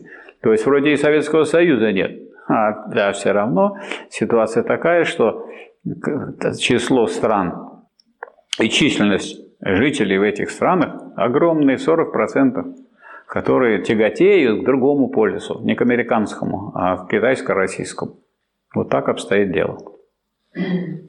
Так, вопрос от Сигизмунда. Почему рабочие России не пользуются буржуазными свободами и не борются за свои права? Рабочие России пользуются буржуазными свободами и борются за свои права. А те, кто не борется, они, значит, не соответствуют не э, своим собственным интересам. Они рабы. Выступают они не как рабочие России, а как рабы своих капиталистов. Вот поэтому у кого рабская психология, тот и не борется. Чем еще это объяснить? Некоторые запуганностью, некоторые неумелостью. Ну и отсутствием смелости. Смелость города берет. Те люди, которые борются, они улучшают свое положение. Докеры боролись, докеры, у них коллективный договор, у них другие условия труда, у них другая зарплата, другой, другая величина отпуска. Авиадиспетчеры, у них самые сложные условия были, потому что им все запрещено. Они, им даже запрещены забастовки. Они проводили некие замены забастовки. Там бесконечное профсоюзное собрание. Вот я сейчас так сказать, буду вот скажу, что вот, все, кто сюда пришел, мы будем проводить бесконечное профсоюзное собрание и не уйдем, пока не выполнят наши требования. А сюда наши дети, и, сказать, и муж, или жена, пусть приходят с узелками, приносят все и так далее. Так как боролись авиадиспетчеры и победили, например, в ряде городов. Вот, так что тот, кто хочет бороться, тот находит форму. А тот, кто не хочет бороться, тот объясняет, почему он этого не сделал. Потому что, не, потому что как в известной есть такой в известном афоризме «никогда, никогда, никогда, никогда коммунары не будут рабами. Будете рабами, будете жить как рабы». А права у нас очень гигантские, они э, завоеваны рабочим классом России, и их все не удалось забрать буржуазии. Так надо пользоваться ими.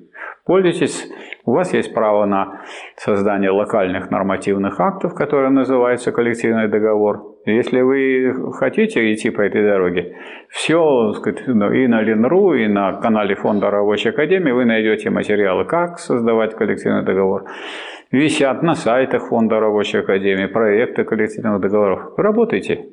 Только тот, кто идет, тот может дойти до цели. А тот, кто не, не идет, а только говорит, объясняет, почему он не дошел, он не дойдет. Только и все. Вопрос от Кирилла. Почему империалисты США себя так ведут? Плохие люди собрались там? Почему плохие? Это вам плохие, а им хорошие. Что значит плохие? Плохие это тоже надо с классовой точки зрения. Для нас они плохие, а для них очень даже хорошие. И дети им нравятся, что у них яхты есть, и серебряные, и, сказать, посуда, и у них вот, сказать, есть богатство, и денег не считают. Чем же это плохо? Очень даже хорошо. Но мы-то у нас другие критерии. Мы, сказать, мы, против, мы противники эксплуатации. Мы против эксплуатации. Поэтому для нас тот кто эксплуататор, сколько у него не было богатств, он не авторитет. Он в этом смысле рассматривается трудящимися как преступник. Только этих преступников трудно прогнать. А для того, чтобы их прогнать, надо организоваться. Так надо организовываться.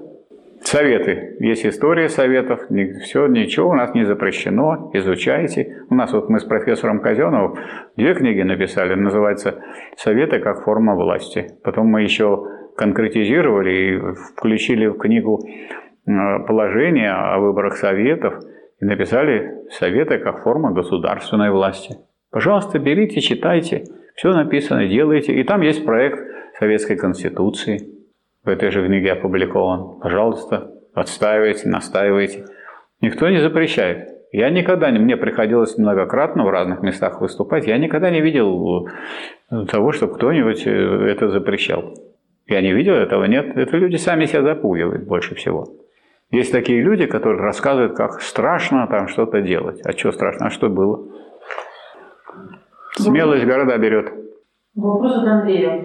Уважаемый Михаил Васильевич, объясните, пожалуйста, разницу в подходе. При Хрущеве предприятия начали ориентироваться на прибыль, предприятиям давался план рубля или в продукции.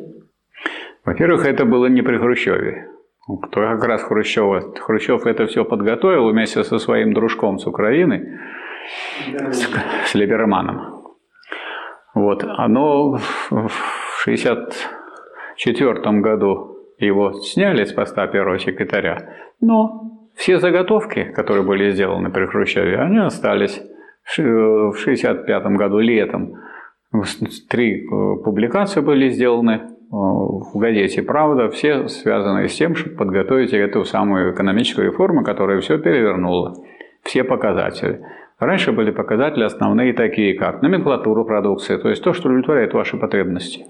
Неважно, какие потребительские или, может, промышленные и так далее. Это производительность труда, про которую Ленин говорил, что это самое важное для нового общества, да? самое главное для победы нового строя. И э, снижение себестоимости. А раз снижение себестоимости, значит, это означает систематическое снижение сначала оптовых цен, а потом и розничных, потому что нельзя допускать такой разрыв между оптовыми ценами и розничными. Поэтому, чтобы не было безобразия какого-то, так сказать, надо понижать цены. И цены всегда до реформы 1965 года понижались. То есть Полный переворот произошел экономический. Ориентация на такие показатели, как прибыль, чисто капиталистический показатель, дескать, не важно, что мы делаем, важно, что вот важно, чтобы была прибыль. За счет чего уже не важно. А самое лучшее средство этого повышение цен. Объем реализации, а он прямо вас наталкивает на повышение цен. Если цену повысить, Или, если не разрешают повышать непосредственно, так было одно время, не разрешали. Ну хорошо, мы изменим номенклатуру продукции. Новую начнем, сделаем продукцию дорогой, а это, которая была дешевой, исключим. И э, номенклатура продукции, она убирается, поэтому прибыль и рентабельность отношения к увеличению фондов. Чем меньше фонды, тем больше рентабельность. То есть давай не будем э, ремонтировать наши средства производства, не будем новые делать, а вот на старенькое будем делить, и у нас будет рентабельность ну какая. И от этого будем давать премии. И кому премии? Рабочим маленькие, а ИТР большие. И поехала машина. И эта машина привела к настоящему капитализму через известное количество лет. Смели Госплан и Комитет цен, они тогда не нужны раз у вас главное это прибыль, не важно, что я делаю, а что важно, что, сколько будет денег. Ну и так, это вот манера. Не то важно, что я делаю, что я за это буду иметь. Или как мелкий торговец говорил, сам бы ел, да деньги надо. Это вы будете есть то, что я продаю. А я есть это не буду. Я знаю, из чего я делал. Так, еще. Вопрос от Ивана Репина. Как способствовать борьбе с национализмом в рамках одной страны? Как-то я не понимаю, как способствовать. А при чем тут рамки?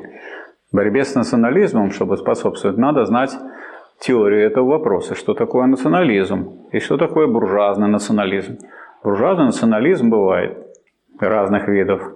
Во-первых, он связан, так сказать, либо с э, тем, чтобы пропагандировать только свою нацию и считать ее выше других, а есть и другая форма – космополитизм. Ни во что не ставить вообще нации, а ориентироваться на общие интересы международной буржуазии. Космополитизм, так и называется. Космополит. И раньше еще в сталинские времена говорили безродные космополиты. У них нету никакой родины. Там, где больше прибыль, там и родина. Разве не видите, как вот по нашим олигархам? Куда они едут и где у них хранятся деньги, и где они покупают клубы футбольные и так далее. А клубы футбольные сейчас это просто источник получения денег. И больше ничего, чисто капиталистическое предприятие. Хотя э, надо, чтобы футболисты были хорошие. Хорошие футболисты соберут хорошую аудиторию. А с хорошей аудиторией можно получить много денег. Привожу пример. У нас 60 тысяч мест на нашем стадионе новом, сделанном по последним, так сказать, требованиям спортивным. Ну, по 5 тысяч, если билетики продать за один вечер, то это будет 5 тысяч, 60 тысяч, да, 300 миллионов за вечер. Ну, там 10 миллионов отдадим футболистам, которые же пригоняют этих людей. Вот. Еще там за охрану и уборку, и, и тем, кто продает билеты, еще 10 миллионов. А остальные 270 миллионов положим себе в карман. Поэтому это самое выгодное дело. Поэтому все клубы сейчас, их смысл в том, чтобы Э, эти вот футболисты нужны для того, чтобы собирать людей, толпу собирать, которую надо стричь. Они думают, что они смотрят футбол, а мы смотрим, сколько денег они нам принесли. Это коммерциализация спорта. По-вашему, буржуазная Россия борется с американским фашизмом во внешней политике? Никакие не рабочие, не пролетарии, а буржуазия? Почему? Почему вы думаете, что не, не рабочие? Буржуазия, когда борется, она и направляет пролетариев и бороться. Вот а борется это и как раз пролетарии. А кто же там воюет сейчас с фашистами на Украине? С фашистами э, воюют товарищи рабочие, одетые в, в военную форму. Если буржуазия за что-то выступает, то выступает она, как говорится, как? Свысока. Она командует, направляет и так далее. Но она хоть направляет не на фашизм, а на борьбу с фашизмом. Это большая разница. Она не перестает быть буржуазией, она борется по-буржуазному. Вот посмотрите, как вот и радио «Спутник» я слушаю. Три слова скажут, и потом э, во всяких вопросах не имеешь никакого. Сейчас там люди воюют, умирают. В это время, там сказать, как ни в чем не бывало, всякую, всякие-то мелочи пере, переводить. Ну, надо сказать, что э, больше и больше к этому обращается. Но, в общем-то, это, конечно, это такое впечатление, что это их глубоко не касается. Обсуждают какие-то мелочи нашей жизни, не имеющие отношения к той величайшей борьбе и угрозе, которая сейчас есть. Если это американский фашизм, то он, естественно, угрожает России, а не только сказать, в Украине. И совершенно понятно, как угрожает. Если так сказать, проиграет Россия вот в этой э, операции, то поставят те самые ракеты на территории Украины, которые через пять минут могут быть ядерные в Москве. Это значит, что может быть уничтожено российское государство и Россия. И будьте уверены, что уж мы знаем потому, как обращались с вьетнамцами, с иракцами, как обращались э, с югославами американцы, они здесь камня на камне не оставят. И вот тех людей, сомневающихся там, или как вот таких, которые впрямую им не будут, э, как хлуи, э, служить, они будут их уничтожать. Не надо тут никаких строить иллюзий, как борется. Рабочий класс борется, потому что это коснется не буржуазии, а его в первую очередь. Еще буржуазия некоторые перелетит. У нее такие деньги, они могут раз и... Некоторые сторонники буржуазии уже уели, улетели к этой буржуазии. Разве вы не заметили? Мы полетели. Тут что-то в стране что-то такое закабашилось, мы полетели туда. Куда? Да, жареным заплахом мы полетели туда. Иван Олегович уточняет, что я, получается, неверно зачитала вопрос. Назовите способы борьбы с национализмом в обществе одной страны и в мире в целом. Как способствовать этой борьбе? Чтобы, так сказать, бороться с национализмом, надо изучить теорию Ленина и Сталина по национальному вопросу. Никакой другой теории по этому вопросу нет. Вы изучили? Вот читайте там. Есть по национальному вопросу у Ленина много работ, есть у Сталина.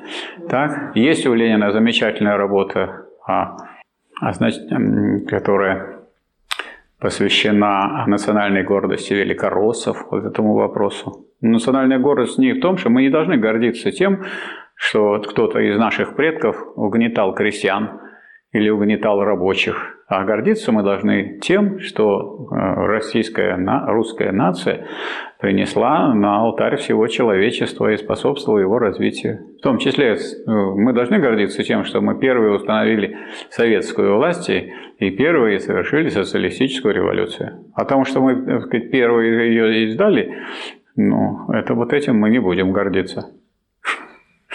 Это не относится к предмету нашей гордости. Так что если вы будете изучать, потому что как, как без изучения вопроса национального, вот, скажем, э, все ли знают, что такое нация? Если спросишь, различают нацию или национальность. Национальность ведь это деление по крови.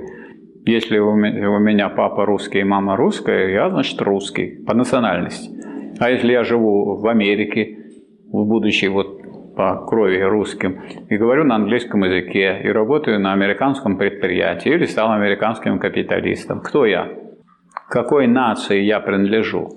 К американской, потому что нация характеризуется чем? С какими категориями? Э, экономика, территория, так, язык и культура. Вот и все. Так что этот вопрос совершенно ясен.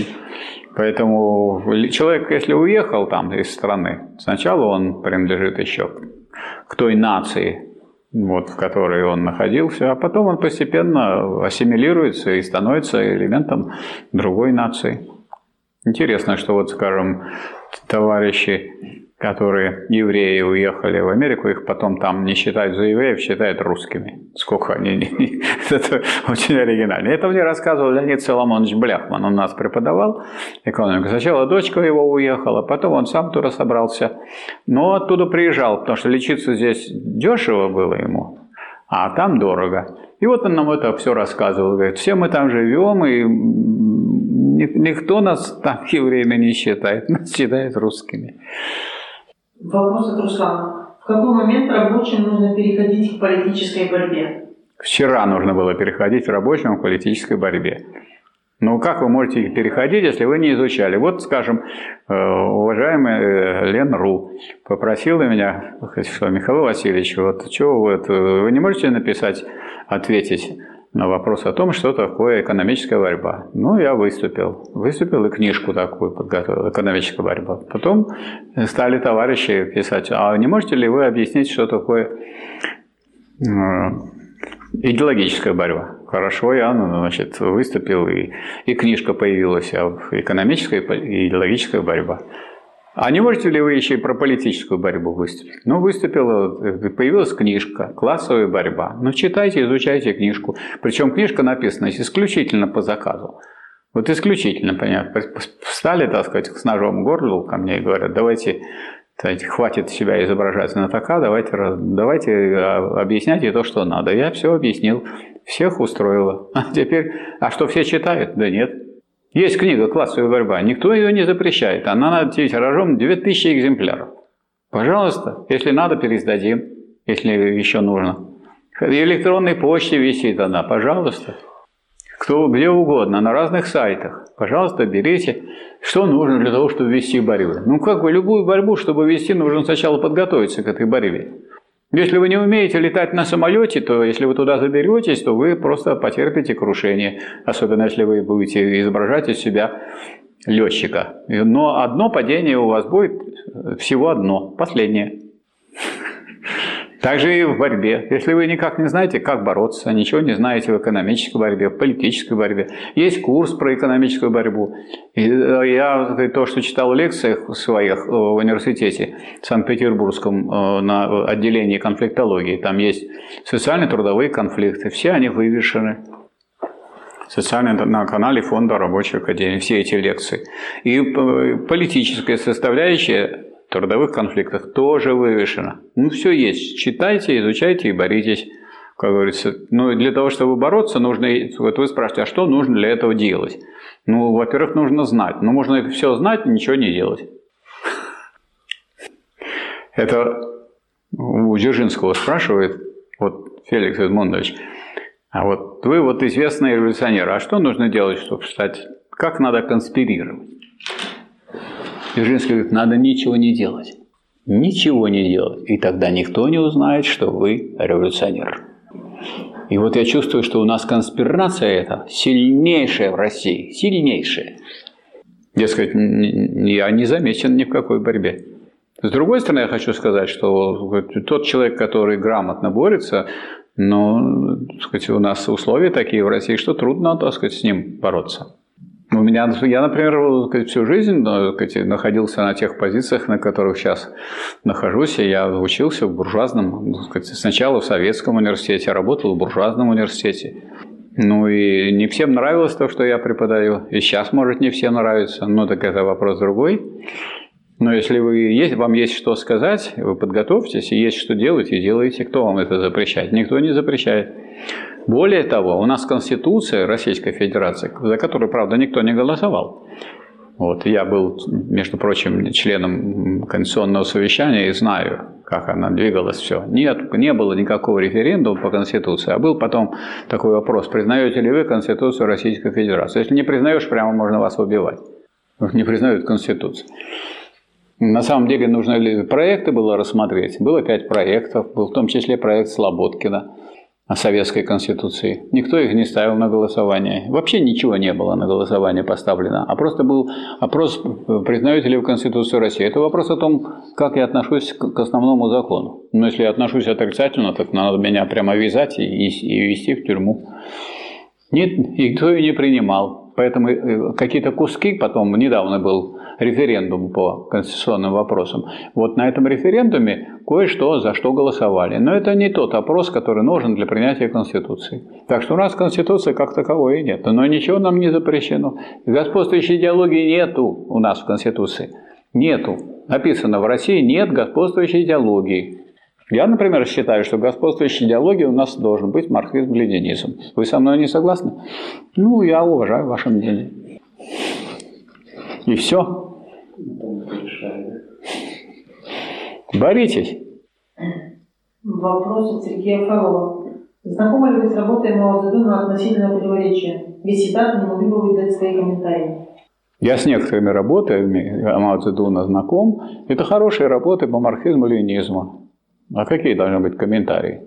Изучайте работы Ленина, Сталина и Мао Цзэдуна. Кто является лидером, вождем Великой Китайской революции? Мао Цзэдун. Надо его изучать. А как вы хотите изучить э, революционную борьбу, если вы не будете знать ту борьбу, которую вел? Вот, например, если вы возьмете, будете изучать товарища Сталина, собрание сочинений, я его полностью прочитал. Я хочу вам сказать, там очень обширная переписка с Мао Цзэдуном по всем вопросам китайской революции. Он советовался с товарищем Сталином и очень сильно помогал, помогал Советский Союз китайской революции, китайским революционерам, и очень э, рекомендовал им помогать корейским революционерам. И вот такая связка Советский Союз, Китайская Народная Республика и Корея, она сработала, и все удержались, и все сохраняли свои позиции. Но вот не стало товарища Сталина. Некоторые развернулись в обратную сторону, и как раз вот мы эти позиции потеряли. А китайские товарищи с идеями Мао Цзэдуна, которые содержат в себе марксизм-ленизм, они-то не отказались от диктатуры пролетариата. А у нас отказались. Отказались от главного марксизма. А китайские товарищи не отказались от главного марксизма. Вот поэтому у них контрреволюции нет, а у нас и прошла. Что нужно делать? Ну, теперь надо революцию снова делать. А как вы думаете? Четвертую? А то три, у нас было три русских революции. Ну, значит, только было. Так вы можете их сделать хоть сто, если вы их сделаете революцию, а потом отдадите обратно ее завоевание. Не отдавайте. Так нам сказал Хрущев, что борьба прекратилась классовая. А вы слушаете всяких дураков больше. Что значит классовая борьба? Класс остается, а классовая борьба прекратилась. Сталин победил полностью окончательно. Как может окончательно? Да любой дом, вот он построен, он когда-то развалится, если его не ремонтировать и не беречь. Можете себе представить здание, которое никто туда не приходит, ничего с ним не делает. Вот, вот в нем будет зимой мороз, потом значит, водичка нальет, и скоро будет развалюх.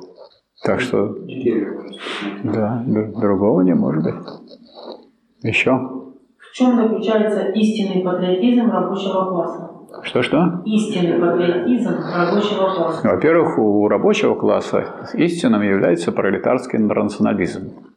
Поэтому истинный патриотизм рабочего класса неотделим от пролетарского интернационализма. Рабочий класс, защищая интересы рабочих своей страны, никогда не забывает о своих интернациональных обязанностях по отношению к рабочему классу других стран и стоит на основе следующего принципа. Пролетарии всех стран, соединяйтесь. Раньше это на каждой газете, правда, сверху было написано. Но это написано у каждого настоящего сознательного рабочего в сердце, в голове. Пролетарии всех стран соединяйтесь. То есть э, национальная гордость великороссов ни в коем случае не должна быть противоположна пролетарскому интернату. Мы гордим, гордимся тем, что сделал русский рабочий класс для победы дела революции, дела социализма. И у него очень много завоеваний. И мы вправе этим гордиться. Пусть другие делают столько же, сколько сделал русский рабочий класс. А товарищи, которые там поддерживают санкции у нас в Европе, которые, как говорится, когда ушли советские войска, тут же они и сразу и социализм побросали, им особенно гордиться не приходится. А, по телевизору разжигают национальную рознь. Что? По телевизору разжигают национальную рознь. Что это за безобразие? Ну, а что вы ожидали от буржуазии? Буржуазия, она, так сказать, должна разжигать национальную рознь, чтобы пролетарии не соединились и не сбросили буржуазию. А что вы, это, по-моему, это нормально для буржуазии. Надо приучить себя иногда выключать телевизор. Не давать ему все время врать у себя дома. Там же дети. Вопрос. Какую пользу приносят обществу профессиональные спортсмены? Нужен ли спорт высших достижений? нужен. Нужен, потому что вот эти из, э, спорт, из спорта э, профессиональных достижений э, выходят люди, которые могут быть хорошими тренерами для того, чтобы был массовый спорт, чтобы они занимались с молодыми и учили их. Поэтому, конечно, это очень здорово. Но если этот спорт превращается не, не в профессиональный, в смысле профессии такой, как изучение искусства соответствующего, а просто в погоню за деньгами, то тогда это ничего не дает. То есть они тогда не будут заниматься, эти самые лучшие мастера, не будут заниматься с молодыми ребятами и с девочками, потому что если им не заплатили очень много денег золотом, они этим заниматься не будут. То есть они же и развращаются при этом. Но это происходит неизбежно, потому что если кто-то думает, что им много платят, да смысл вот этих профессиональных спортсменов, чтобы кто-нибудь наслаждался и получал бы большие деньги от стадионов, от всех просмотров и так далее, и так далее. То есть за всем, за этим стоит э, прибыль, погоня за прибылью, больше ничего, не за спортом. Ну что ж, э, спасибо тогда за вопросы и за внимание. Значит, есть вопросы по этой теме.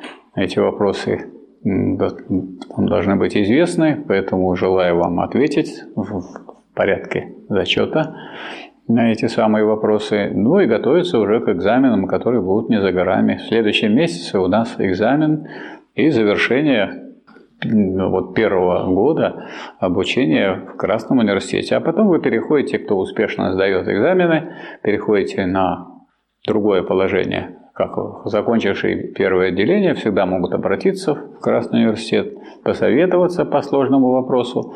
Если надо, прислать статью на рассмотрение для того, чтобы можно было ее посоветовать, как, чем дополнить или как ее преобразовать. Вот. И э, мы с выпускниками Красного университета поддерживаем контакт. Но это зависит и от самих выпускников. Если у вас будет желание контактировать с Красным университетом, то этот контакт всегда может оставаться. В том числе и сама форма, что второй час, это э, когда задаются вопросы, всегда можно прийти и задать вопросы, указав, что я вот закончил Красный университет, а у меня еще вот есть такой вопрос. Потому что э, как вот понимать английское изречение I'm a student. Так при буквальном переводе я студент, а при более глубоком переводе я учусь. Я учусь, то есть я человек должен всю жизнь учиться. Или, как это говорят военные, я солдат, даже если он это говорит генерал. Потому что генерал понимает, что он, он выполняет свой воинский долг на том посту, который он занимает. Сегодня он генерал, может быть, будет маршал, а может понизит, может еще повысит и так далее. Но он понимает свою роль. Вот в этом смысле и каждый человек, если кто-то должен э, думать, что он вот закончил Красный университет и все, нет, это, так сказать, вы начали приобщаться к настоящей большой науке, к трем источникам и к трем составным частям марксизма. И дальше вы должны двигаться самостоятельно, если нужно с нами посоветоваться, вы знаете, как это сделать. Вы знаете своих преподавателей, вы знаете Красный университет, вот, вы, вот через такую систему он во втором часу всегда можно задать вопрос и получить ответ по тому вопросу, который у вас возник. Или можно написать по электронной почте прислать и так далее. Держите связь. Спасибо за внимание. До новых встреч. Спасибо. Всего хорошего.